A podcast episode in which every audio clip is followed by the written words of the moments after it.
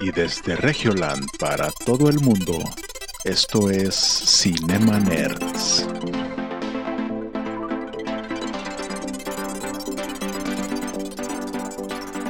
Bienvenidos a Cinema Nerds, el podcast en donde hablamos de películas, series y videojuegos.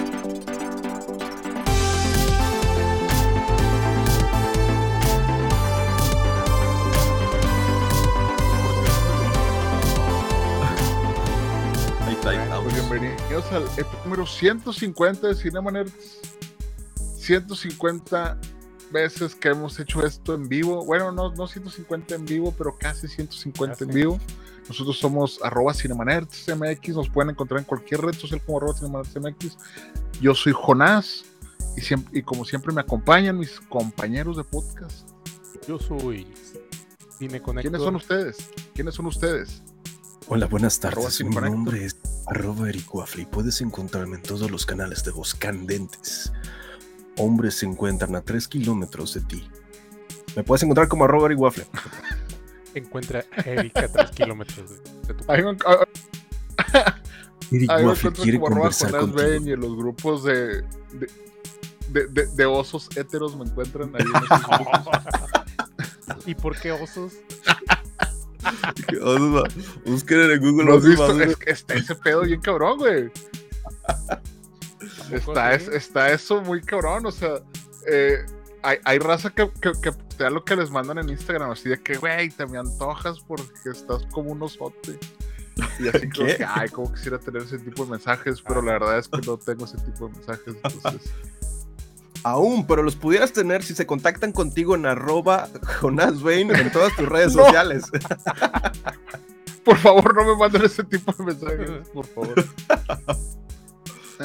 Acá nos están pidiendo explicaciones. No, pues.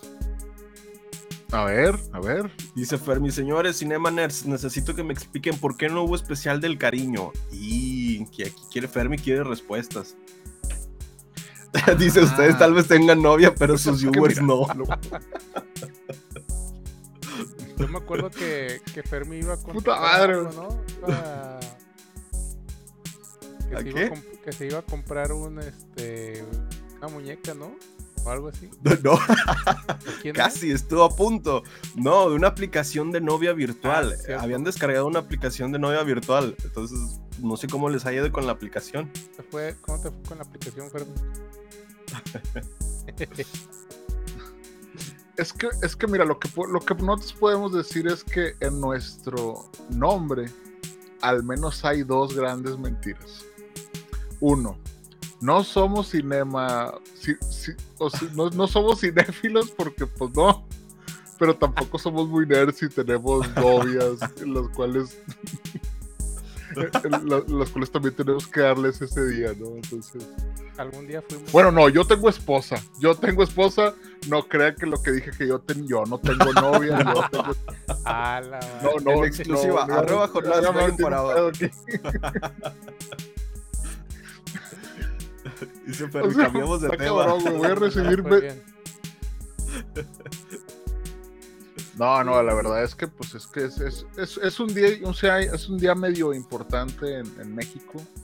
Entonces, eh, pues, pues decidimos por ahí. eh, bueno, no, pues, pues tenemos algún compromiso. Vamos a, vamos a tratar de no fallarles más durante el año. Es- en- de eso sí estamos casi seguros.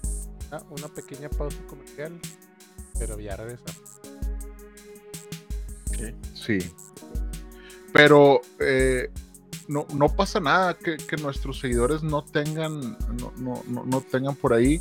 Lo que nosotros podemos hacer es pues conseguirles obviamente unas barajas de Yu-Gi-Oh! y ese tipo de cosas, pues para que se entretengan un poco, ¿no? O sea, Eso sí. Pero nuevas, porque yo de las mías no voy a regalar. Yo ya tengo Exodia y me costó Ah, mucho. True Magic. Magic. Sí, de las que brillan cuando le das la vuelta. El mago oscuro, la otra vez, el- Sí. no, la, la noche pasada, no sé qué día, no me podía dormir. Y ahí no que salen de que cinco cosas que no sabías de Yu-Gi-Oh! del duelo de cartas. ¿Qué? Yo casi durmiendo de que, a ver, ¿cómo no voy a saber esas cinco cosas? Y lo que descubrí es que, al parecer, el origen del mago oscuro es un personaje que es el amigo del rey de- de- del duelo de las cartas, que es este Yugi, el, el que se transforma. Bueno, el faraón tiene un mejor amigo, quien es esta, este personaje, y quien al, para proteger su vida y dar la vida ante el faraón, para proteger a su amigo y pues a su faraón, decide sacrificar su alma y fusionarse con, la, con el alma del hechicero o, o del mago, que es la carta, y se fusionan y crean el mago oscuro. Entonces, Ah. esa es una de las, pues sí, tenía razón, una de las cinco cosas que no sabía sobre Yu-Gi-Oh a las 3 de la mañana.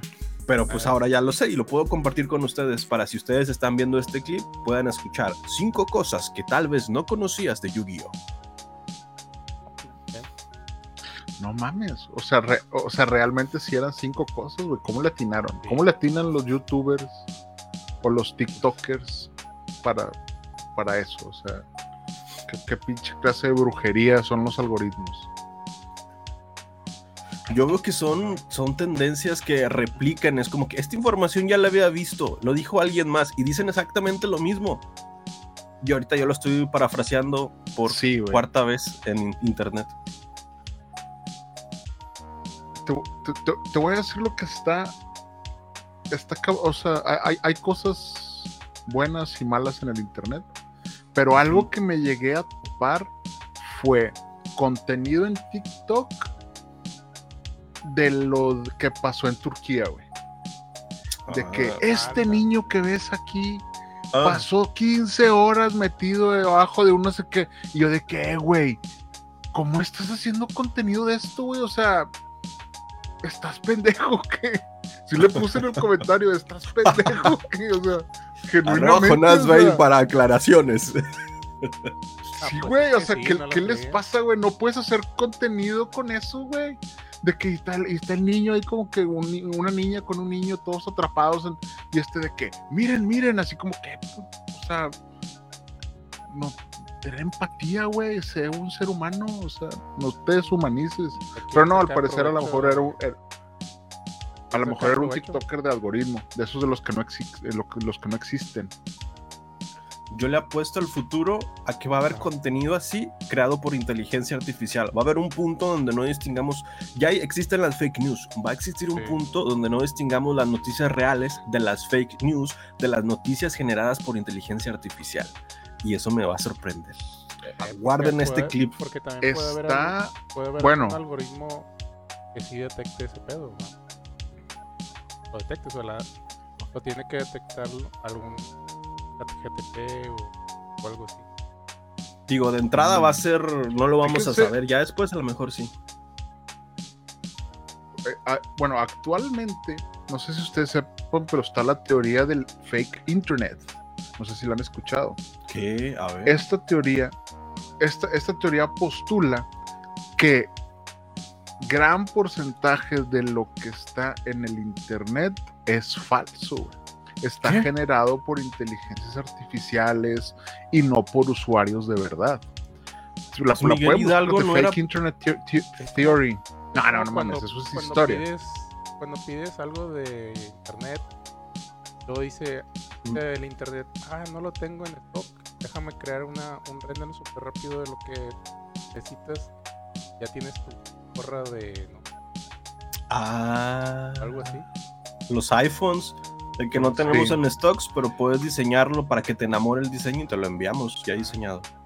Por ejemplo, creo que fue en 2015 que salió un estudio en el que el 50% del- de, los comentarios de YouTube no estaban hechos por humanos, güey. No eran usuarios reales, eran bots.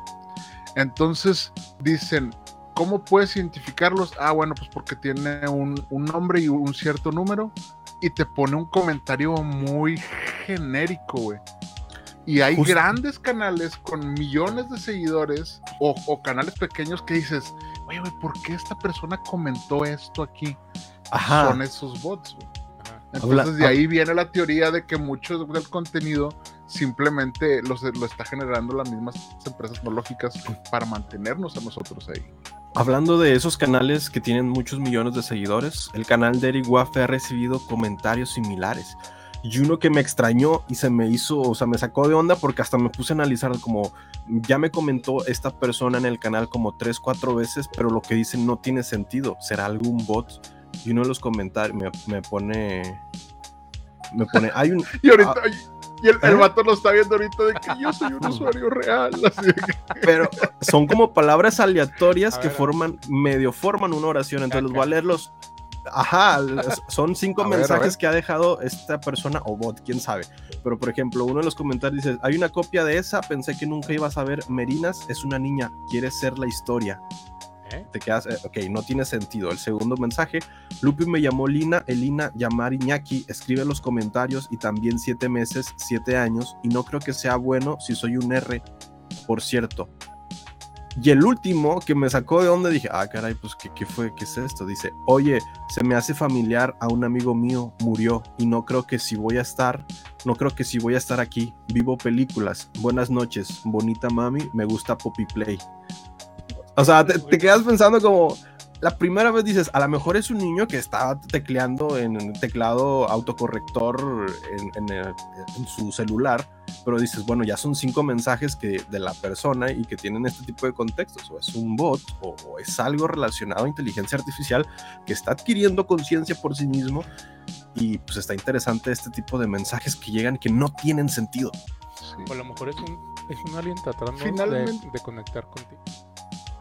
Si es así, yo siempre he creído en la supremacía de extraterrestre y el cómo siempre hay que seguir a los líderes más poderosos. Nos adaptamos y sobrevivimos. Ah, estaba leyendo el, el- el libro de Víctor Frank y, y- y está, está fuerte, hablando de eso, está, está fuerte, está potente. Sí, sí, sí. Está bien feo, está feo. Sí, yo pensé que iban a salir cosas por bonitas, ejemplo, pero en no. el tema de lo... No, claro que no, Eric. No, no vas a sacar nada de ese libro. Salvo el hecho de decir, estoy, estoy aquí. Yo estoy Ajá. aquí Ajá. porque yo estoy aquí. Y me pase lo que me pase, voy a seguir aquí. Ese es el mensaje de Víctor Frank. Ya como Y paréntesis, es todo lo que lo, tengo que decir al respecto. lo que he aprendido del libro. Hasta, este momento es, eh, lo- leo por un, un sentido de existencialismo, de decir, bueno, como seres humanos tenemos este, mm, un espectro de emociones limitado y un espectro de pensamientos limitados a lo largo de la vida. Entonces, este libro condensa algunos pensamientos, emociones, sentimientos llevados a un extremo porque la persona está en un campo de concentración, entonces está llevado la tristeza a un extremo, está llevado la soledad a un extremo, está llevado este, la desnutrición a un extremo, entonces te lleva a experimentar las emociones humanas en su límite. Y una de esas cosas que estaba leyendo del libro que me llamó mucho la atención es el sentido del humor, que dice que pese a que estaban en situaciones críticas y debido a muerte, el humor siempre prevalecía. E incluso había prisioneros que preferían no, o sea, sacrificar su porción de comida del día siguiente por ir a estos este, festivales que los prisioneros hacían, donde contaban chistes, donde ahí dices que ahí es donde te das cuenta que el stand-up prevalece y va a prevalecer siempre. Contaban chistes, este, este, jugaban, cantaban y la persona con más ánimo o quien más les alegraba la noche se recibía una porción de comida mayor el día siguiente. Entonces dices, había prisioneros que incluso sacrificaban esa comida del día siguiente para esa noche estar con sus compañeros y pues festejar esa noche y al día siguiente pues sabes que pues no vas a tener tu ración de comida, pero eso, el sentido de pertenencia en sociedad y el sentido del humor era parte fundamental del día a día que los mantenía con vida. Y pues eso pues, está muy interesante. Hablando de cómo nos vamos a tener que adaptar cuando los aliens nos, nos, nos conquisten, pues bueno, el sentido del humor siempre hay que conservarlo. Sí. Lo- los, los payasos de- deberían de ser eternos. Es verdad, eres un payaso. Me gustó mucho porque vi, vi, por ejemplo, The Northman. Y, y obviamente es una historia que tiene un chingo de años y que son nórdicos y la chingada. Es- es- pues, es un- tiene, mucho, tiene mucho tiempo. Y una de las primeras historias es cuando llega el rey a su, a su reino, viene de viaje o viene de la guerra o viene de algún lugar. Llega y, y ve a su esposa y a su niño y todo, y pues obviamente lo reciben con un banquete. Y en el banquete, las, la reina le pregunta al rey, le dice, oye, ¿y tu hermano no nos va a acompañar? Y en eso, de entre toda la multitud, salta un güey que parece que está loco.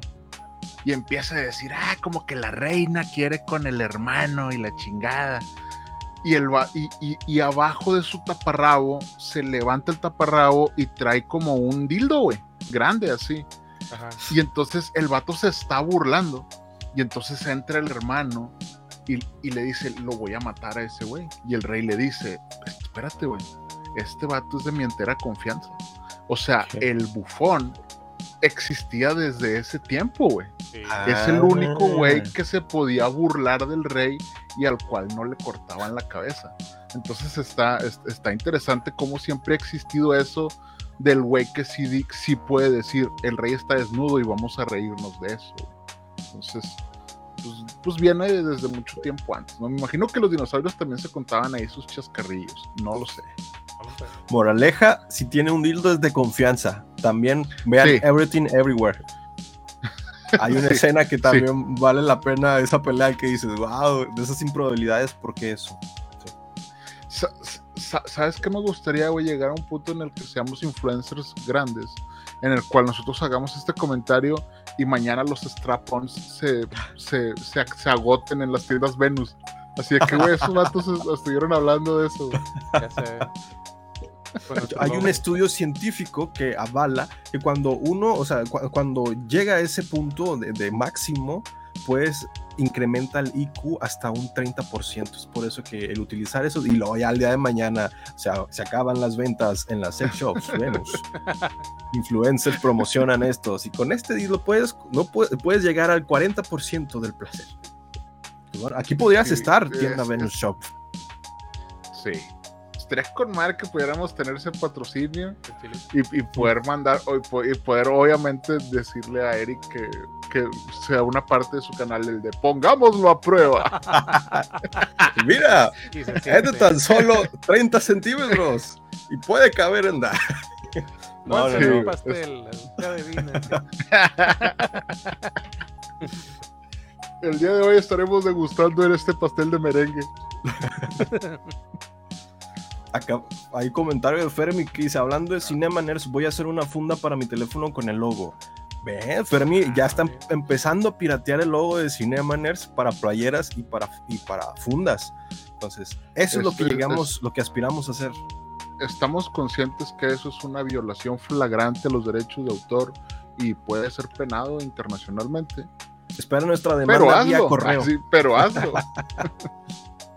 Oye, no, Me sí, acuerdo yo me acuerdo que se aventó...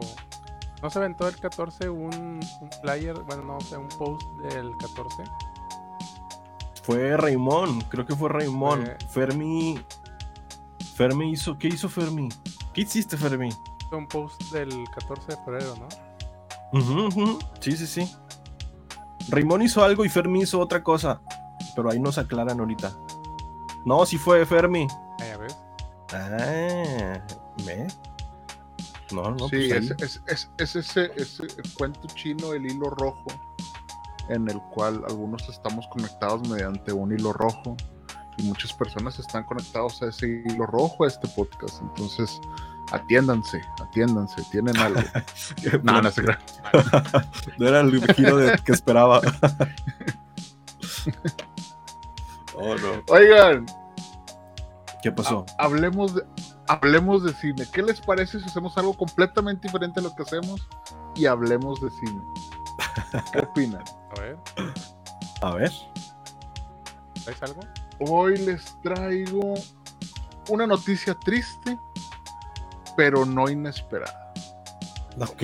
Porque, ah, bueno, ¿a- ¿alguno de ustedes trae la nota de David Fincher? Sí, yo Para no pero- arruinárselos. pero dilo, dilo. Ah, bueno. Ok, porque David Fincher salió a decir que no tendremos temporada 3 de Mindhunter porque exactamente dio las mismas razones que por la cual cancelaron 1899 y es que pues obviamente Netflix está está cagándola completamente. Eso fue lo que dijo. Netflix la está cagando, Sí. palabras textuales de él. Netflix la está cagando y ya no quiero nada. Y se salió. Eso fue lo que así decía el periódico. No, la verdad es que sí dijo que, que, no habían juntado tanta audiencia y que costaba mucho hacer esta serie y que pues por eso no iba a existir una tercera temporada, o sea, prácticamente una nueva temporada cancelada por Netflix y Mindhunter era esa de la que teníamos una pequeña esperanza de que pudiera consolidarse, pero pues al parecer ya no. Entonces, pues no sé qué espera Netflix. No sé, no sé si quiere que yo vea Looping o quiere que yo vea, no, no sé, eh, bueno, Stranger Things sí lo voy a ver, pero ya Spin-off de año. Berlín, ¿Quieren parte que veas? 1. Sí. Spin-off de Berlín, de Berlín, parte 2. You, temporada, parte 2. Parte Esto sí es real. You, tem- Sí, parte 2 llega el 9 de marzo. sí, ya casi llega. Por, por eso no va a salir. Va a salir mi tío David. Pero yo O ya sea- vi You, temporada, eh, pa- temporada 4, parte 1. Y si la tienen la oportunidad de verla, pues aprovechenla. ¿No, la está, verdad. no, no está buena? Es que es la, es la premisa de lo que les comentaba en episodios pasados como Élite. Élite tiene una primicia que funciona en la primera, incluso hasta la segunda temporada. Ya una vez cuando llegas a una cuarta, quinta, sexta, séptima temporada dices, wow, es, es lo mismo, simplemente se están creando sin ideas. En esta parte 1 de la temporada 4 de You, lo que pasa es que hay como tal es un tipo Knives Out o de quién mató a este personaje. Entonces, lo que es- Ajá, un, tipo Glass Onion. Van descubriendo, o Yu- este, Joy va descubriendo quién ha matado a esta persona y con el, como va deshilando todo este proceso, va, van habiendo más muertes, lo que se va haciendo, o sea, se va inculpando a él. Entonces, pues todo este tema es en descubrir quién es el verdadero asesino, cuáles son sus intenciones y qué planea con todo esto. Y yo ahora va a ser un justiciero tratando de encontrar a ese asesino y matando en el camino también. Pero pues, bueno, pues es la misma primicia que You, temporada 1 y temporada 2, pero ahora como un tipo Hero Glass Onion, ¿no? Knives Out. Curioso ese, pero cierta medida me gustó algunas cosas, pero no todo eso, no, como que está muy predecible. Pues mira, ho- hon- honestamente yo no sabía de qué trataba y, y se me hace interesante. O sea, si es, de- si es eso, pues a lo mejor sí es un poco diferente a lo que ya habíamos visto, Sí, ¿no? claro. Digo, porque Sí, finalmente sí. La, pri- la primera temporada sí era de que soy stalker y me salgo con la mía. En la segunda temporada es de soy stalker, me salgo con la mía, pero tengo otra persona que es peor que yo. No, pues está bien. Ahora la tercera temporada es... Y ahora tengo personas que son, que son peores que yo. Ajá, exacto. Sí, sí, sí. Digo, en la cuarta temporada le cambian tantito, pero no se sale. O sea, lo que van a hacer es que yo lo van a reivindicar.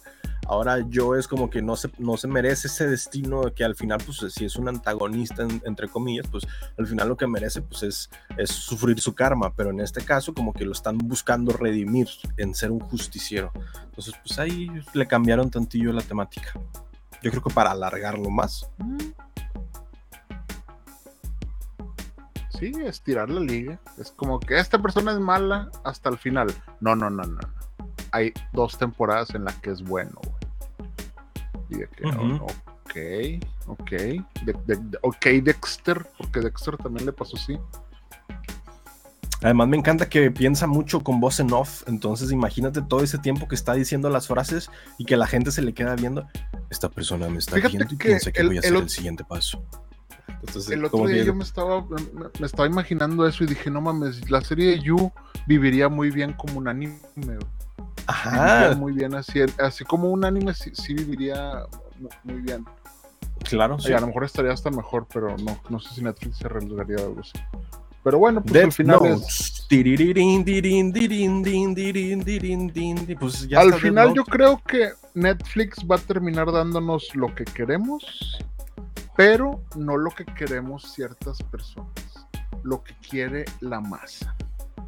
Como el, haz de cuenta que Netflix se va a volver la persona que pone reggaetón en la fiesta.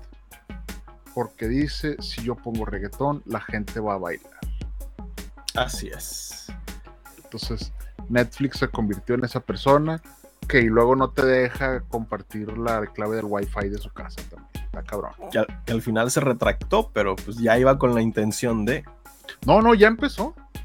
¿Qué? En, en Nueva Zelanda Y No. en no sé qué pinche lugar, esos lugares allá donde, donde, donde todo el, el fascismo está ahí latente, que creo que sí, sí estaban aplicando ese pedo. Pero ya pues la gente es como que, güey, tenga chinga el de dinero, güey, no sí, pasa nada, güey. ¿Cuál- los- ah, Ponle aguacate a mi suscripción, le dijeron ahí los neozelandeses y la chingada. Mientras tanto, aquí es, ok, familia, esta semana no hay comida, pero hay cuarta temporada de You. Ustedes Sí. sí. Vamos a ver aquí el spin-off de, de Berlín, que yo creo que es una buena idea, porque Berlín es un muy buen personaje. Pero ya hay cosas, hay cosas existiendo que ya no deberían de existir, güey, no nada más en Netflix. Por ejemplo, vi que comenzó, comenzaron las grabaciones un spin-off, un nuevo spin-off de The Walking Dead, Ah, que es, que es de Rick y Michonne. Y es como que, eh, güey, ya, güey, ya, güey. Ya vimos, ya, ya vimos suficiente de este pedo, pero al parecer hay cierto nicho que le sigue gustando, ¿no? sí. Sí. Que, que por, ahí, que por ahí leí que en, en The Last of Us tienen prohibido decir la palabra zombie. ¿Qué? O sea, en la producción, actores, todo es de que, güey, nunca vamos, ni obviamente en el guion, nunca vamos a mencionar la palabra zombie. Todos Ah, son zombie. infectados.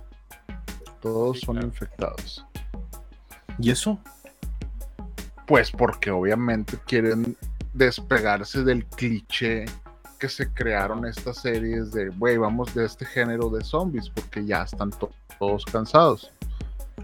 Pero si viste el episodio pasado donde salió el... eh, yo, yo- me ofendió mucho ese episodio, güey, el pasado. el sí. porque, porque sa- salió, sa- salió un, un infectado gordo, o sea, porque lo están, lo, lo están mostrando como una persona grotesca, güey. Y yo creo que esto es gordofobia por parte de la serie Last of Us. Entonces, obviamente me ofendí mucho. Y obviamente no importó ni madres que me haya ofendido, porque pues, soy yo, va. No, pero imagínate que puedes, tienes el potencial de ser un final boss. O sea, que a lo mejor nosotros seríamos como que los, los chasqueadores que matas en, en el nivel 2 o 3, pero en el nivel 5 estás tú y dices, wow, soy un- terminé siendo un final boss. Eso es Sí, o sea, Obviamente, si hay este. Imagínate que estuviéramos en esta situación, yo sería ese zombie, porque yo no sería las personas que sobrevivieron. O sea, claro que no. Aparte que estoy viendo los guiños que hay del videojuego y la serie, y hay historias dentro de las escenas con pequeños gags, pequeñas cosas como en el último episodio, episodio 6 de The Last of Us, que hay un dibujo que es de Dish y son dos personas, gracias por protegernos, y son como dos tipos soldados. Bueno, este dibujo ya al contar la historia de quiénes son ellos, pues son personas que estaban en alta mar y después se refugiaron en las cloacas de la ciudad y empezaron a encontrar a personas que se refugiaban de estos infectados y pues los empezaron a acoger y a hacer una comunidad. Entonces, entre ellos se cuidaban Ah, y empezaron acoger, Ah, a acoger- Sí, ay, perdón el internet. Sí, yo dije, no, eran pésimas, eran pésimas personas. Sí, ya sé. Pero bueno, llega un punto donde la única ley que tienen en esta comunidad que, acá, que crearon con el tiempo es no abras la puerta porque los infectados están afuera. Entonces cuando vemos el capítulo 6 donde Joy, este, y Ellie y Sam y, ¿cómo se llamaba el otro hermano mayor? Bueno, llegan a este punto, se dan cuenta que no hay nadie y pues la razón es que abrieron la puerta.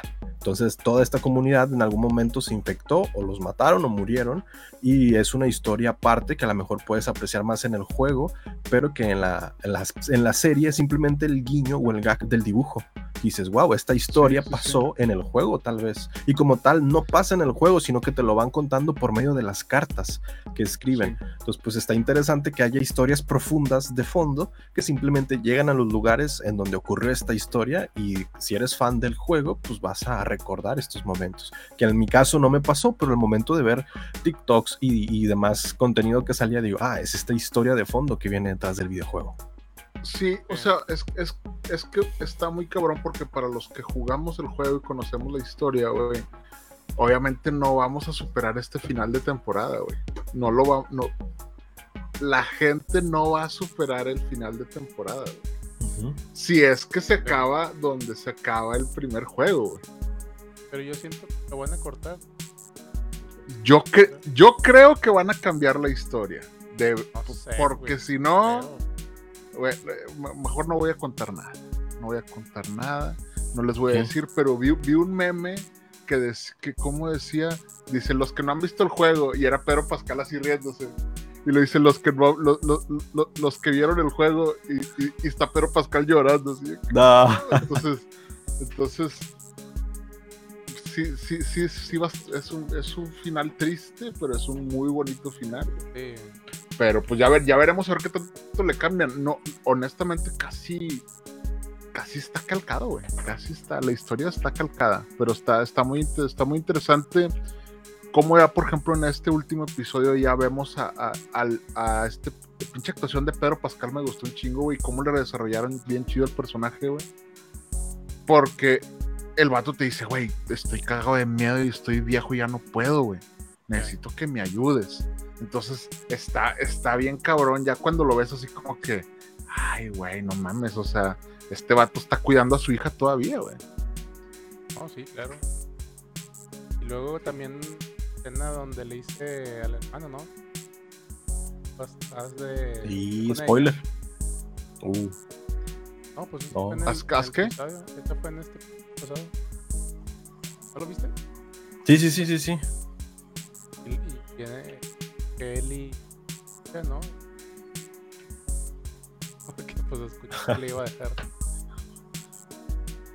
Que le iba a dejar. Sí, o sea, y luego al día está siguiente- cabrón la, la- No, no, adelante, adelante. No, que el día siguiente este Pedro Pascal de que no, pues ya yo, yo me hago, yo me hago cargo de ella, o sea. ¿Cómo tomó esa, Di- esa decisión?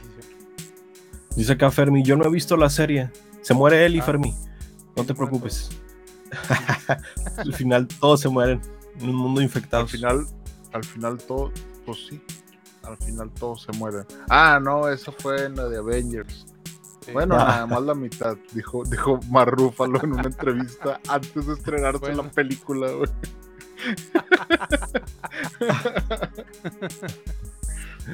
que dicen que Mark Ruffalo dice que creo que fue en la de Thor, Ragnarok, que el vato hizo un Facebook Live cuando estaban en la en la Ah. premiere y el vato se le olvidó cortarlo y, y- y- pues estuvo como 16 minutos transmitiendo con el celular en la bolsa, ¿no? Y dice que al siguiente día, Kevin Feige, que ese día, Kevin Feige le dijo, eh, güey, tú no estás diseñado para haciendo este pedo, así como que la cagaste, ¿no? Pero luego ya se hizo un desmadre porque pues toda la gente estaba hablando de la premiere y de que lo que hizo este güey. Dice que al siguiente día Kevin Feige se le acercó y le dijo, te mamaste, güey. Es la mejor prensa que hemos tenido. Se emocionó tanto que se fue. En cualquier pinche Ahí está, ahí en cualquier está. pinche estreno, ¿no? O sea, que les fue con madre porque la cagó. Y el vato le dice, eh, güey, es que no es utilizar Facebook Live. O no, se está cortando otra vez. está cortando. Ahí está. ya. Ah, bueno, eh, te vemos, pero te cortas tantillo. Ahí estás, ahí estás. Aquí, ¿me escuchan? Sí, te escuchamos. Pero como que se traba, ¿no? Ahí estoy. Como que Mar Rúfalo está interviniendo. Está. Sí, sí, sí. Sí, Ok, continúa, continúa. que Kevin Feige dijo. Sí, dijo, eh, No van a güey, hablar mal de Marvel. qué chingos, porque si van a hablar, hablen de Ant-Man. Hablen de Ant-Man. No van a hablar mal de Marvel ni de su pésimo primer inicio de la quinta fase que ha estrenado con Ant-Man Quantum Mania. ¿Ya vieron la película? Jonás? Nel. ¿Tú ya la viste, Eric? Sí. Solamente puedo decirles que si no han visto Ant-Man Quantumania y Ah, bueno. tienen la oportunidad de verla, desaprovechen esa oportunidad. En algún momento va a llegar en Disney Plus y si tienen Disney Plus creo que vale, vale más la pena este... Pues sí, o sea, eh, que, sea una Pero no propuesta... es que yo esperaba que saliera el hombre araña. Espérame, espérame, espérame. Kang. ¿Qué pasó? Espérate, nos, nos- nos está llegando un mail de Disney que nos acaba de contratar como patrocinador. Quiero Que decir no que contrató un Ant-Man millón, un millón de dólares, dicen. podría ganar un Oscar Ant-Man Quantumania los magníficos efectos especiales que ha tenido esta película, dos horas sublimes en la cual tenemos empatía. Pero tenemos no también acción. de los. Sí, sí, sí, pero trato de salvarle mi comentario anterior. Es una Ah. película sublime. Ah, Una no, no, perdón, perdón. Es, es, es, es, es un mail de un príncipe nigeriano que nos dé un millón de dólares. No, no veas caso. No la vean. la Ant-Man. Si quieres perder dos horas de tu vida, esta es la película ideal. Vayan a verla. Tiene mucha acción. Muchos críticos le están llamando el Star Wars del universo MCU. Y es porque tiene demasiado CGI. La historia está tan genérica, está tan rápida en algunos puntos y tan lenta en otros puntos que realmente, una, no entiendes. Dos, no disfrutas. Tres, no tiene sentido. Cuatro, termina como inició. Ni siquiera ves un desarrollo de algo simplemente lo ves como un estandarte, un- una plataforma en la cual todos los productos de Marvel y M- del MCU y de Disney se posan para el siguiente paso. Entonces ni siquiera se ve como una película independiente, se ve como una película transición. Y eso es cuando te haces pensar de que esto no es el entretenimiento que buscaba, esto es acaso un Rápidos y Furiosos 10, que, por lo cual también ya estoy ansioso por ver esa película. Esta es una película que simplemente es como una excusa para generar dinero. Realmente no se preocupan por los fans, por el contenido que nos entregan, por las historias, el desarrollo, e incluso recastean a, la hija de este de Scott de Ant-Man, también la recastearon de, de una película a otra, entonces dices, este es un nuevo personaje y ahora me quieres vender que es la idea del personaje que ya había conocido antes Ajá. y que ahora tiene otra personalidad. Entonces, pues todos estos factores desfavorecen en esta nueva entrega de Ant-Man Quantumania. Pero, aún así, el antagonista, quien es Majors, este, no recuerdo su primer nombre, pero Anthony Majors, como Kang, es muy buen actor. O sea, tiene que ser Kang el conquistador por toda la facilidad mu- multifacética que tiene este actor para interpretar a muchos Kangs. Eso está muy bien de, parte de- del actor y de parte del villano. Pero todo lo demás, pues no se complementa. Además que habían, creo que habían recortado, habían quitado al director de la primera entrega de Ant-Man y la segunda entrega de Ant-Man. Entonces, pues es otro giro completamente diferente en esta tercera entrega. Ni siquiera hay chistes y para... Ni siquiera hay chistes y la peor parte es que no está este actor que le llegaron a tener tanto cariño en Ant-Man 1 y en Ant-Man 2. El personaje se llamaba Luis. Sí, ¿verdad? Pues bueno, este actor que, que se, Es reconocido por decir, déjame contarte cómo empezó todo. Y empieza la retrospección de que, y entonces, esto no lo vamos a tener en esta tercera entrega. Y este personaje se extrañó mucho. Porque pues esta entrega de eh, Ant-Man Quantumania, pues no tiene tanta comedia. Hay como unas cuatro o cinco escenas de comedia y lo demás es algo, pues ni siquiera puedo decir que es serio. Es algo más como, ¿qué estoy viendo? Entonces, esa es mi opinión de Ant-Man Quantumania. La calificación que le di a esta película es de un 6.5. ¿Qué? Es- ¿Tan trabajada visualmente como para que sea un espectáculo tipo Star Wars, visualmente hablando, pero tan aburrida y, y- y tan genérica en, en el guion y en el desarrollo como para que digas, no me aporta nada si la veo o no la veo. O sea, no hay un desarrollo de personajes si la veo o no la veo. Pero pues visualmente y, y- y valorando el trabajo de- del técnico, pues sí valdría la pena nos falta que salga el super portero así de que córtale, mi chavo. No puedes decir la veo y no la veo, mejor di. Un saludo por los de Yo- la y no la. Nosotros, en, en el veredicto de los Cinemaners, nosotros la vemos o no la vemos en plataformas de streaming de dudosa procedencia. ¿Ustedes qué dicen? Eh, pues yo la veo en me- plataforma. o sea, es que a mí me emocionó el tráiler, güey. Sí, claro. Pero ya después de que leí muchas de las cosas, sí dije, ah, no mames. Este, es- yo creo que es la última película en la cual vamos a ver este tipo de cosas. ¿Por qué? Porque inclusive Marvel está retrasando ciertos estrenos, está diciendo que va a ir por mejor calidad, que va, que va, o sea, como que ya dijeron, oye, güey, a ver, no podemos estar produciendo a lo pendejo. si vamos a hacer algo, va a ser bien pensado, va a tener buenos guiones, buenos desarrollos y todo, entonces vamos a sacar menos cosas. Que es algo que Disney nunca hace. Entonces vamos a ver si es cierto o vamos a ver si realmente yo lo que siento es que no están gastando el dinero que deberían de gastar o lo están malgastando. Lo están malgastando en VFX y, están cuidando más la espectacularidad, como siempre, pues es Disney, pero no se, se, están olvidando de que el público que los está viendo no nada más son adolescentes, también son personas pensantes, inteligentes, ¿no? Ajá, pues, eh, sí, personas que ya desarrollaron un criterio propio de decir, esto no es bueno, esto sí es bueno, esto no es bueno. Y no un adolescente de, bueno, pues me das esto, pues lo disfruto. Igual y nada más me acuerdo de esto las siguientes dos horas y ya mañana no lo recuerdo. Y estuvo bueno.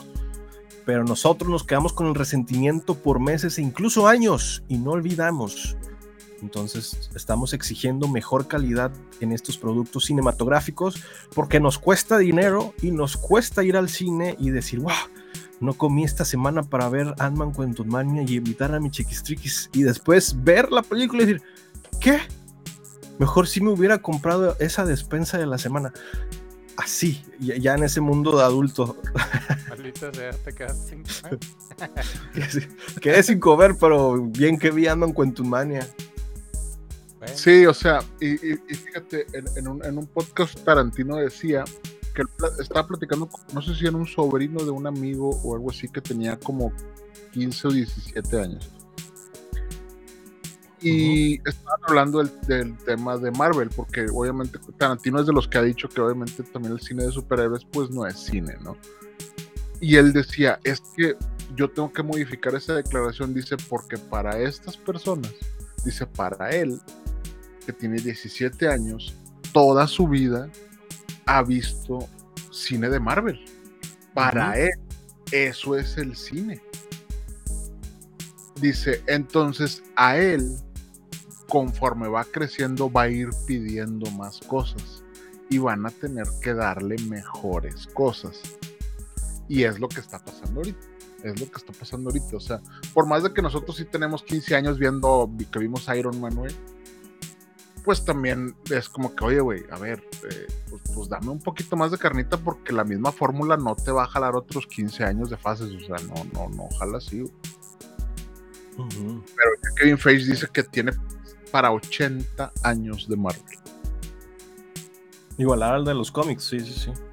Entonces, dices, ay, güey, yo les va a pasar, les puede pasar lo mismo que Netflix. Al final del día se les va a acabar no, no creo que se les acabe el dinero, obviamente, pero se les va a acabar el tema de decir, oye, güey, ¿qué, más contamos? Porque la gente no está... Yo vi que la crítica le dio 84 en Rotten Tomatoes, digo, la, el fan, el fandom. Ajá, estuvo raro. Sí, sí, la crítica es como que no, güey, pues yo le doy un 50. Y obviamente por eso te pregunto a ti, Eric, porque yo sé que tú eres como que no, es que esto sí está bueno, aunque te gusta Elite, pero, pero, pero, pero yo sé que lo dices jugando, yo sé que lo dices jugando. sí. Sí, así de que no, sí. Y el, el Eric así de que se, se, quitó su gorilla de él. RBD vuelve también. Ah, sí, sí. no, pero sí, o sea, la, neta es que siento que a lo mejor a mí me gustaría verla, nada más por el tema de, ver qué, de qué trata, pero obviamente me hasta que salga Disney Plus como Wakanda Forever o como Eternals. Porque siento que a lo mejor le pasó lo mismo que Eternals. Yo vi Eternals y no vi una película mala. Me gustó y dije, ah, pues está bien, o sea, no espero mucho y a lo mejor Ant-Man también es lo mismo de esto, porque al parecer están muy parecidas los, los las críticas, ¿no? Ajá. Digo, al menos en mi caso, cuando veo una, película. Cuando una película, la, la divido en varias opiniones. Está la opinión personal propia, que digo, wow, esto me encantó. Está la opinión objetiva, que digo, bueno, realmente esto no es tan bueno. Y luego está una opinión técnica de que esto es así como se hizo. ¿Valdría la pena en la complejidad? y luego pues la opinión personal es que a mí me encantó, sí, pero pues no vale tanto la pena a nivel objetivo. Entonces ya distingo eso y digo, bueno, objetivamente pues es una película que le falta. Y personalmente me encanta. O la odio o no me gusta, pero pues está la, está la opinión objetiva y técnica, que dices, bueno, pues esto estuvo complejo de hacer. Avatar estuvo complejo de hacer y eso se merece un mérito a mejores efectos. La historia, en la opinión objetiva, no fue la mejor, fue genérica y la opinión personal es que a mí me encantó Avatar. Entonces te quedas con la opinión técnica o la objetiva o la personal. Pero pues sí, o sea, en este caso Ant-Man Quantumania, creo que en las tres sale muy mal parado. Sí. Y lo que podemos decir y recalcar y aclarar es que obviamente esas tres opiniones están a la venta. Sí, y tienen un precio en el paquete Cinemaners, arroba MX. Son tres opiniones distintas de cada uno de los tres integrantes. La opinión personal, objetiva y la técnica. los precios y paquetes están disponibles, arroba MX, arroba gmail para contactos. Sí, muy bien, muy bien. No, no, no, nunca va a estar vendido esto a menos de que nos paguen el precio. no tenemos un precio por ahora y no nos vendemos aún. Pues bueno, pues esperemos que, que Wakanda, que Quantum Mania salga en Disney Plus, que va a salir dentro de unos 90 días, quiero pensar. Pero sí, sí le están pensando. También por ahí a los de DC les fue de la ching les está yendo de la chingada con los primeros screens de Aquaman. Oh, eh, que dice que la gente literal se está saliendo de las proyecciones, que es algo que nunca había pasado. Entonces le tiene una chambota de aquí a día. Tienen una chambota. No manches. Los, creo que salió el rumor de que este como abandonaría la, la franquicia por, por estos errores que, bueno, no errores, sino fracasos en el efecto visual. Es que dicen que ni, ni, ni a Bad Girl le pasó eso y esa sí la cancelaron. Sí, sí exacto. Wow. Entonces está cabrón lo que está pasando en DC. Por ahí, pues, si estamos tocando un poquito el tema de DC, que a mí casi no me gusta hablar de DC, pero la declaración que estuvo cabrona fuera de James Gunn que dijo que desde hace seis meses Warner Bros. lo había contratado para escribir Superman Legacy. Esto sería en agosto del año pasado, mucho tiempo antes de que lo fueran a contratar como CEO de DC. Entonces, él estaba escribiendo ya el guion de Superman Legacy y La Roca estaba tratando de hacer un desmadre y logró meter a Henry Cavill en el final de Black Adam, güey. Sí.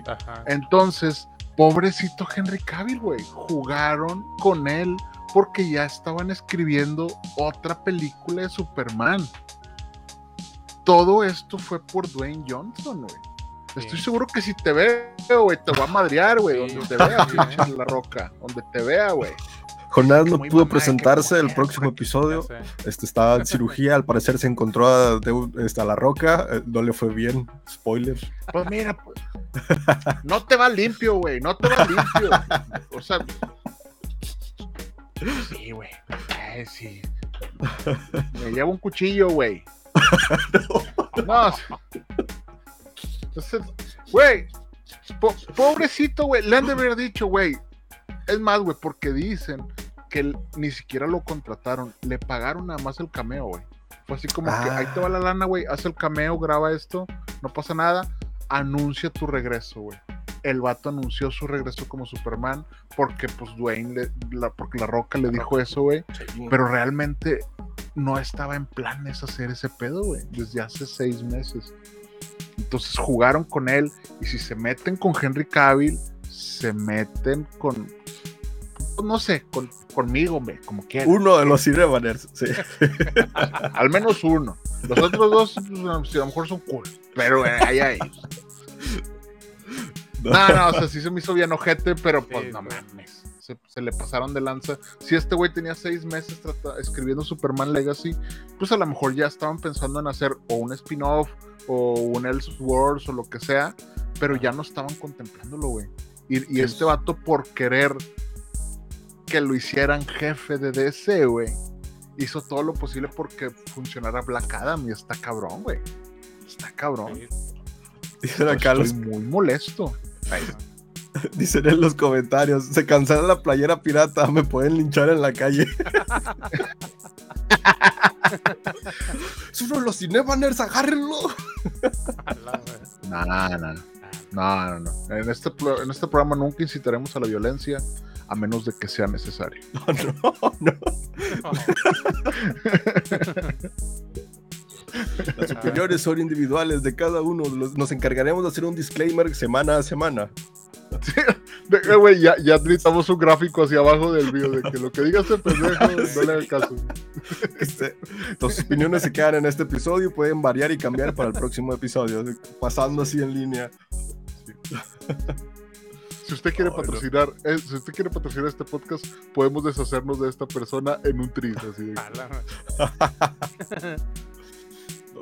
Pero bueno, no, pues hasta, hasta aquí mi enojo de DC. Sí. Pero es que, es que sí, se, se sí, sí, sí traían un desmadre.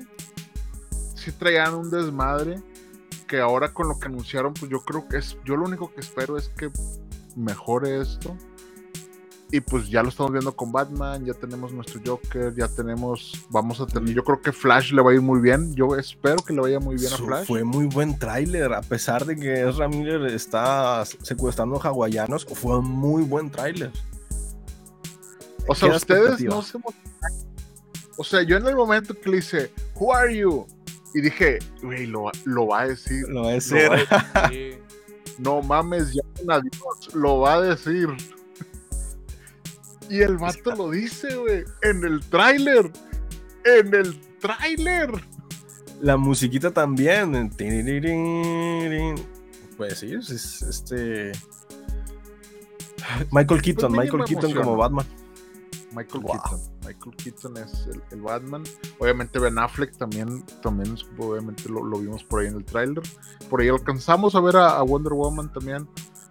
Y a todos están diciendo, es que ¿por qué no trajeron a Superman? Ya cállate el hocico. Ya, güey, ya cállate. No estás viendo cómo están jugando con esta persona. No estás viendo. Ya déjalo en paz, hombre. A estar en un pinche rincón así, pinche Henry Cable así. que- Con su PC Pobrecito, súper güey. poderosa, sí, sí, sí. Sí. Pero incluso su- es, es Supergirl, sí, ¿verdad? Sí. Es la, la hija de Superman. No. Es que creo que su historia es como que es la misma historia que Superman, pero, pero estaba en un laboratorio ella. Y la rescata, la, la rescata Batman y Flash. Al menos eso es lo que entendí del tráiler. Yo creo que una kryptoniana debe ser como historia paralela en lugar de Superman, La- fue La Supergirl. prima, Sí. ¿no? Sí, ¿Qué? Sí, Ah, ya, la ya, prima. ¿de qué- Creo de que no- estabas creo hablando? que no iban ahí en Nuevo León porque la Que no, que no sea regia. Sí, así de que no, yo, yo también, yo, yo, también la rescataba. así.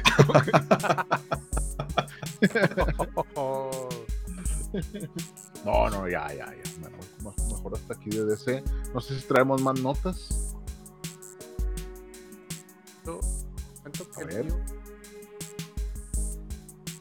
Ando- Uh, nada más canceló Otra vez.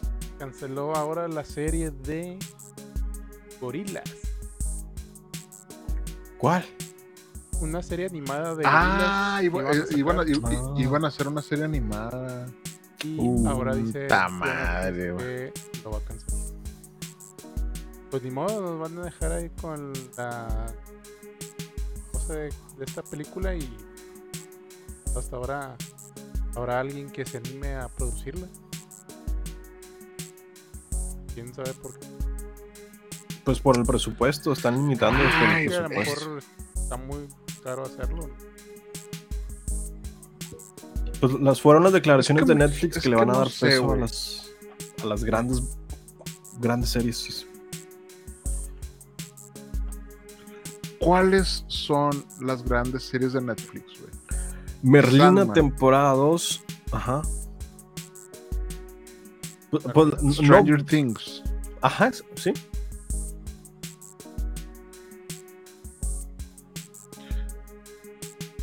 ¿Cuáles otras, güey?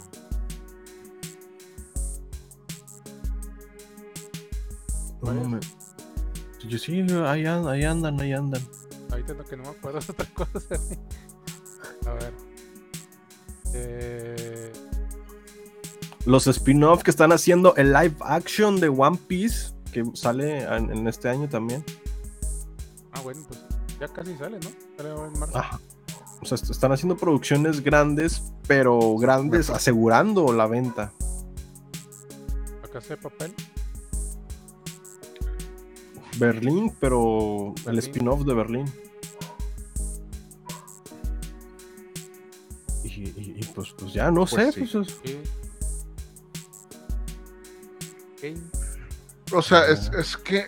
eh, en- en- en- enti- bueno, Squid Game. Es que entiendo, pero siento que sí están cancelando al, cosas de calidad, güey. Y eso no creo que esté tan chido. no, no, pues no. O sea, los usuarios que son eh, fieles a la calidad se van a terminar yendo. Aunque con los nuevos planes de tan solo 99 pesos mensuales con publicidad de anuncios, pues van a traer un gran tráfico de personas nuevas a la plataforma. Entonces digo, pues van a, ya se fue Jonás, pero voy a continuar hablando para disimular que no se ha ido. Las grandes, eh, grandes masas van a llegar a Netflix con la bajada de precios. Entonces, pues bueno, a lo mejor y pierden muchos, muchos clientes, muchas cuentas, Sí. pero pues lo van a compensar con la gran cantidad de personas que puedan entrar con precios más accesibles. Ese es el contra, que nos van a acostumbrar a darnos contenido más genérico o más gustable, como por ejemplo, eh, habíamos comentado en episodios pasados que estas series y películas, como donde salía Ryan Gosling y este Ryan Reynolds en estas tipo de películas y series en, eh, en Netflix, como lo es Red Carpet, creo que es Alfombra Roja o, o Red, que son películas en donde están casteados eh, los actores y están casteados y está hecho el guion de tal forma que este, aglomere una gran cantidad de personas para que sea top 1 en la plataforma. Entonces, incluso si esto está diseñado con inteligencia artificial, si está este, eh, diseñado y maqueteado para que sea un éxito total en la plataforma, nos acostumbra a títulos muy a la segura en cuanto a películas de acción, en cuanto a películas entretenidas, que al final de tiempo te vas a ir terminando aburriendo de ver siempre lo mismo. Entonces, pues ahí va a mermar mucho la calidad dentro del contenido de Netflix y pues no sé cuánto más se pueda mantener. No, pues yo, es que yo creo que están pensando muy a futuro. O sea, como que no, pues necesitamos darle 10 años. Entonces, pues vamos a darle. va- vamos a cancelar todo esto, pero pues, pues no sé. Bueno, es que o a lo mejor nos están cancelando. Hay, hay, a lo mejor hay otro podcast en otro universo donde dicen, güey, qué bueno que están cancelando todo ese pinche mugrero, ¿va?", y nosotros estamos acá. Pero no sé. Pero bueno, a lo mejor aprendan de plataformas de streaming. Es que hay una gran variedad de plataformas de streaming y incluso a Disney le está yendo mal como plataforma de streaming. Netflix, Disney están sufriendo y en general todas las plataformas porque los usuarios se están dividiendo en tener hasta cuatro o cinco plataformas de streaming a la vez. Y pues ahí ya empezamos en el punto de nosotros tomar preferencia de que, uy, esta plataforma es muy cara, mejor simplemente este mes contrato esta y esta y el siguiente mes contrato esta otra plataforma. Ya estamos en ese punto de decir, es- en mi caso es decir, wow, pues es que Netflix no ha, eh, Disney no ha sacado un, un nuevo catálogo de, de series o estrenos o películas. Entonces, está- hasta que no llegue el primero de marzo con la nueva temporada de The Mandalorian, hasta ese entonces no vuelvo a recontratar el servicio. Entonces, febrero me quedo sin Disney Plus para en marzo darle prioridad a esa serie únicamente hasta que termine la serie y de vuelta al- a lo mismo. Y es eso que la cantidad de series disminuye, la calidad también y pues no sé, o sea, al final no termina enganchando en las plataformas y es una guerra de plataformas entre todas por nuestra atención y dinero. Pues sí. No, no, pues. Pues vamos a ver cómo. Vamos a ver qué sale, pero pues sí. Sí está cabrón que te estén cancelando. Que te cancelen un Mindhunter. Pues podrías decir, oye, güey, ¿sabes qué? Los voy a mantener en. Ahí como que en zozobra, ¿no? De si la cancelamos o no. Ajá. Pero pues no, es- o sea, la instrucción es de que no, güey, ya no la vamos a hacer. Oye, güey, pues a lo mejor podríamos esperar dos años para que hagas la segunda temporada de 1899. No pasa nada, o sea, nos se están tardando en hacer dos años Stranger Things, o sea, pues, pues no pasa nada, o sea, pero no, Ajá. quién sabe. Tómense su tiempo, pero háganlo. Sí. Se, se- se siente como si fuera una empresa en crisis, güey. Y no creo que sea el tema, güey, que estén en crisis. Sí, el, el año pasado y este año tuvo una caída, tuvo una caída fuerte en las acciones de Netflix y pues hubo despidos masivos, entonces la empresa está sobreviviendo, pero sí le pegó creo que más de la mitad de, del capital bruto o neto que le llega a la plataforma, le pegó por eso mismo. Entonces pues está en esta fase de sobrevive, sobrevive. Pues sí. No, pues está. vam- Vamos a ver qué, qué nos depara. Por lo pronto seguimos teniendo nuestra suscripción y pues vamos esperando ahí. A ver qué pasa. Las sus- suscripciones gratis. Ajá. Dice Fermi que él tiene Crunchyroll, HBO y Disney y lo mejor es que no paga ninguna. Eh, Pásanos el hack, crack. Y dice Ann que él tiene Sí. Netflix, HBO y tengo Disney por mi novia. Ajá. Sí, sí, sí. Yo te voy a enseñar un mundo Pues sí, fantástico. pero bueno, pues. Oigan, nomás por- para que sepa, está The Whale en los, en los cines, como la, sem- la semana pasada ah, no, no, no, no estuvimos, pues ahorita ya está en los cines, puede- pueden ir a verla a su cine favorito. De hecho, un compa ahorita me puso en el, en el WhatsApp que fue a verla Ajá. y puso la más, eh, nada más puso esta frase: Se mamó mi compa el Brendan. O sea, quiere decir que está. O sea, que, llevemos pañuelos. Yo le sacaba la vuelta Sí. por eso. Dije, tuve la oportunidad de verte, Whale, y dije, sí, pero no, porque sé que voy a llorar y no traigo ahí Sí, rollo. Fíjate que otro compa sí dijo así: que es que, yo, no- es que yo no la quiero ver, güey, porque siento que es algo muy triste. ¿no? Sí. Honestamente, para mí, para mí, a mí me ofendió la película desde el título, La ballena. O sea, güey, ¿qué- ¿de qué les pasa? ¿Son gordofóbicos o qué pedo? Pues, ¿qué traes? No, no tocaremos el tema. Por favor, personas del internet, ustedes saben lo que es el sarcasmo. Yo lo uso mucho. no, es para que sepan. No, es que sí, dicen que es algo muy triste de ver. Sí. O sea, y es como es una situación creo que fue real, o sea, sí está cabrón, pero porque uno puede ver hasta, cierta, hasta cierto punto cómo una persona termina muy mal, pero también cómo sufre todo el círculo alrededor de esa persona, ¿no? todo lo que arrastra una, una persona un maltrato o ese tipo de cosas. Entonces, eh, sí, mucha gente está, está diciendo que es que, güey, como que no quiero verla porque va a estar muy cabrón. Y pues sí, o sea, eh, el- eh, ustedes no vieron esta película que se llama Precious o Precious. Preciosa. Preciosas. No me acuerdo. Sí, o sea que, que es una película también muy fuerte Sí. de esta persona que creo que abusaba de ella su abusaba de ella su papá o su padrastro, no me acuerdo. Sí. Y tiene escenas muy fuertes, güey. Y, y había mucha gente que también le pasó eso con Precious, de que, güey, es que yo no puedo ver esa película porque se me hace muy cabrona, ¿no? Entonces, pues no, no se culo, me voy a ver. Ay, no, no, no, su- su- Preferí ver unos pañuelos y Sí, no, o, o- o- o simplemente, pues no sé, aviéntate un ácido y vas a verlo y a lo mejor tienes un- una experiencia cabrona, ¿no? O sea, puede ser. no lo sé, no lo sé. Perdón, perdón. Ya, ya, ya. Ya, Como ya me voy a calmar. Hablas de un pepto ácido, el mejor para la gastroenteritis. No, Es el no, patrocinador de este episodio. Ácido aceticílico se llama. Sí, es, Ajá. te- te- pa- se te- porque se te quita el dolorcito de cabeza. Me, me acuerdo que mi mamá me daba de ese, güey, de que, ah, tómate un ácido. Y te lo disolvía en un, como en una, pues, Ah, el al- efervescente, ¿no? Eh, El Alka-Seltzer, sí, sí, sí. Sí. Ay, yo me acuerdo que tomaba los Ah. Tic Tacs como medicina también. Que Sí, ah, ¿eh? homeo- homeopatía se llama, Eric, eso.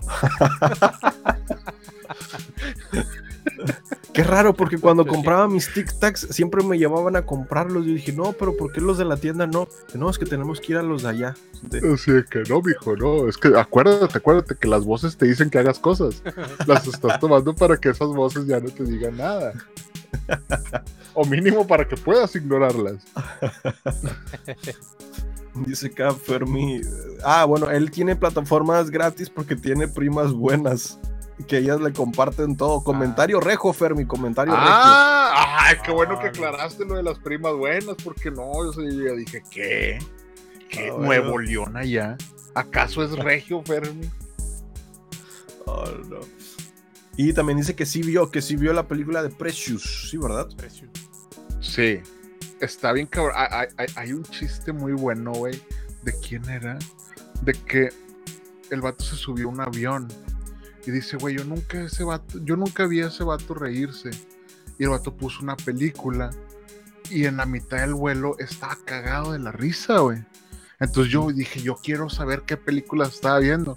Y dice, el vato estaba viendo la película de Precious, güey. Entonces el vato estaba acá, fucked up, güey. O sea. Estaba bien loco. sí, güey. No creo que cuente ese chiste, creo que es Bill Burr. Pero dices, ah. güey, no, no, o sea, no, no vayas ahí. No, no, no vayas ahí.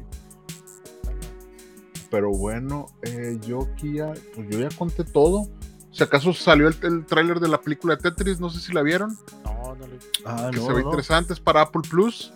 Y el actor es este Taron Egerton, que se llama, que creo que es el que salió en la película Elvis, ¿no?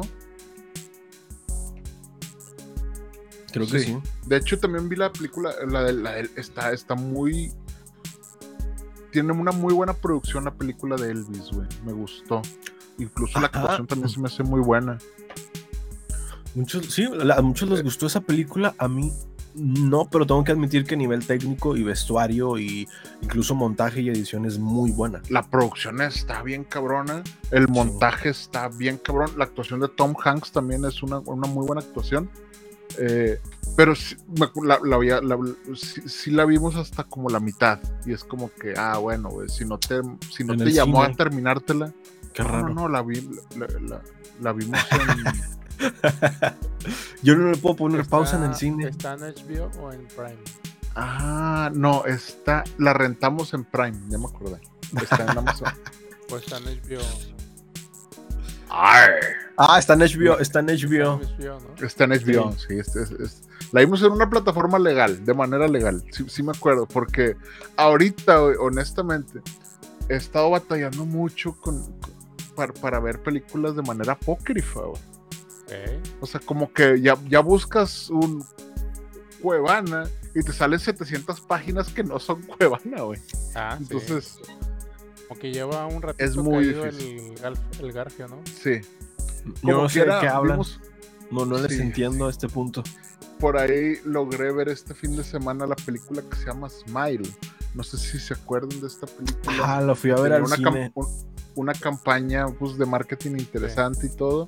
¿Qué te pareció, Eric, la película de Smile? Smile Ah, ya, lo había comentado en, en, episodios pasados. Tiene una muy buena primicia. Tiene un muy buen inicio del guion, del desarrollo. El problema fue el final. Porque puede ser una película autoconclusiva lo que está haciendo maravilloso The Last of Us es que tiene capítulos en su mayoría autoconclusivos. Inicia algo, termina algo dentro del mismo capítulo, te deja una satisfacción de que tiene un final este, aceptable. Y con Smile tiene esa posibilidad, esa ligera posibilidad al final de decir, termínala aquí como una muy buena película de, de terror y de suspenso pero después deciden como que, y si no la terminamos y lo dejamos un poquito abierto para darle paso a Smile 2, Smile 3 y Smile 4, dices justo antes de pudiste haberla terminado excelente, muy buena película hasta ese punto. Ya al final es algo que considero que pues, lo hicieron más por alargar también esta franquicia, que digo, pudiste hacer otra historia, pudiste hacer otra cosa distinta con esta primicia, este concepto, pero pues Smile en general es buena hasta el final. Sí, es que a mí lo que me pasó fue de que ya sé en qué se va a acabar a la mitad de la película. Así que ya sé en qué va a terminar. Entonces tu esperanza es de que, que no la terminen así. Que es como que, que me des eso de que, ay, güey, esto que no esperaba y luego, no, la terminamos así, tal cual tú te imaginaste, así termina. Entonces, no, no, pues está bien. Si viste la de The Ring, la del aro, o si viste It Follows, viste Smile. O sea, entonces. Eh, pues está interesante. Es- se me hizo interesante la premisa y luego la empezamos a ver en la noche y es como que, oye, ¿por qué estoy sintiendo esto? O sea, sí, sí se me metió poquito en la cabeza y eso fue lo que me gustó. Pero Ajá. hasta ahí, o sea, no, no. Yo hubiera apreciado bastante esa película que el final hubiera roto la cuarta pared.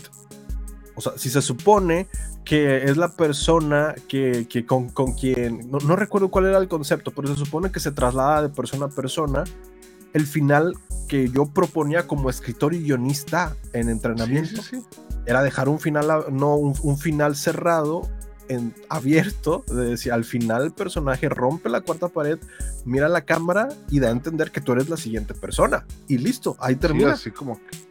Sí, sí, sí. Hubieran. Hu- Hubiera sido el final que tú dijeras. "¡Ah! No, no, no, no, no. ¿Por qué me hiciste ver esto? Como así como que. Pero. Pero no. No. No lo sé. No, no, no, no, no sé por qué, la, por qué lo hicieron así. Pero. Pues está. Como tú dices, como que les ganó la codicia, ¿no? Es como que bueno. pues, Sí, hay pues veces que sí, dices, pues, va a haber una segunda parte. O una tercera parte. Y aparte, bueno, eso de la, la cuarta pared, eh, lo menciono porque hay unas películas que me han sorprendido con ese rompimiento de la cuarta pared, cuando el personaje está en la pantalla y rompe la cuarta pared para hablar con el espectador. Y una de, de esas primeras impresiones que me dejó esa sensación de, inquiet- de inquietud es con la de una historia sin fin, donde el protagonista Treyu, eh, o la, la princesa, creo que es la princesa, empieza a pedir ayuda a gritos porque nadie la escucha o nadie viene a ayudarla y entonces rompe la cuarta pared y te está pidiendo ayuda a ti. Entonces tú sientes esa inquietud de como que yo soy responsable de, ayu- de ayudar o no ayudar a la, a la persona. Entonces sientes esa incertidumbre real de decir, bueno, me está pidiendo ayuda a mí como espectador, ¿qué hago? Bueno, algo así, pero en este contexto de terror hubiera quedado magnífico. Esa sensación de que ahora pues yo lo vi, entonces significa que pues ahora nos toca a nosotros, ¿qué está pasando? Y ya se termina la película. Y te quedas con ese mood. Pero no, no fue sí, el caso. bueno, pues perdieron la oportunidad. Pero es- está interesante. Ya está, ya, ya- está en digital, si pueden verla. La pueden rentar. sí, ojo. Sí, yo creo que la pueden rentar. No, no Ah. sé en qué plataforma está. Everything Everywhere llega a Amazon Prime, creo que el 24 de febrero. A unos días estamos de que llegue a Esta, Amazon esta Prime. semana. Esta semana Ajá. llega a Amazon. Prime para que todos puedan verla. Si llega el 24, para que todos puedan verla antes del Oscar. Porque Muy estuvo buena en cines. Creo que todavía está en algunas salas porque las volvieron a. Obviamente dijeron, "Ah, aquí, hay, aquí hay dinerito, vamos a ponerla. Pero sí va a llegar, va a llegar a Amazon Prime, entonces, Ujú. para que la vean. Para que la aguanten. Porque hay gente que dijo, no, ay, a ver, ¿cómo, cómo que una dona? No mames. es- Sí, o sea. A mí me sorprendió de la película que hay parte 1, parte 2, parte 3 dentro de la película. Entonces, está muy interesante eso. Obviamente la mejor de la película es la, es la parte de las rocas, güey. De que, güey, tú no tienes que hacer nada, güey. Tú nada más sé una roca, güey. Y es Ajá. como que Dwayne, Dwayne Johnson así, no mames, rompieron la cuarta pared. Así como que, No mames. Beat the Rock. Sí, sí. pero Mm. bueno, pues, pues no sé si traemos algo más, sino para despedir este episodio número 150 de Cinema Nerd. Una un- última noticia rápida que está en el título. Y es que Xbox, hablando del tema de videojuegos, Xbox se alía con Nintendo por al menos los próximos 10 años. Entonces todo el catálogo de juegos de Xbox va a ser trasladado a Nintendo y puedes incluso llegar a jugar en el Game Pass en algún punto del futuro con este catálogo de juegos tanto de Nintendo como de Xbox, lo cual deja en un gran declive a Sony porque todos los títulos de Xbox se Ah. van a ir para Nintendo y literal va a permanecer esta exclusividad entre Xbox y Nintendo y pues van a dejar solo a Sony. Entonces pues esta es la gran noticia que pues está haciendo boom justamente en estos momentos. Y es el pensar, ¿cómo voy a emular el Call of Duty en mi Nintendo Switch sin que explote? O si me vaya a 12 FPS y explote y se caliente.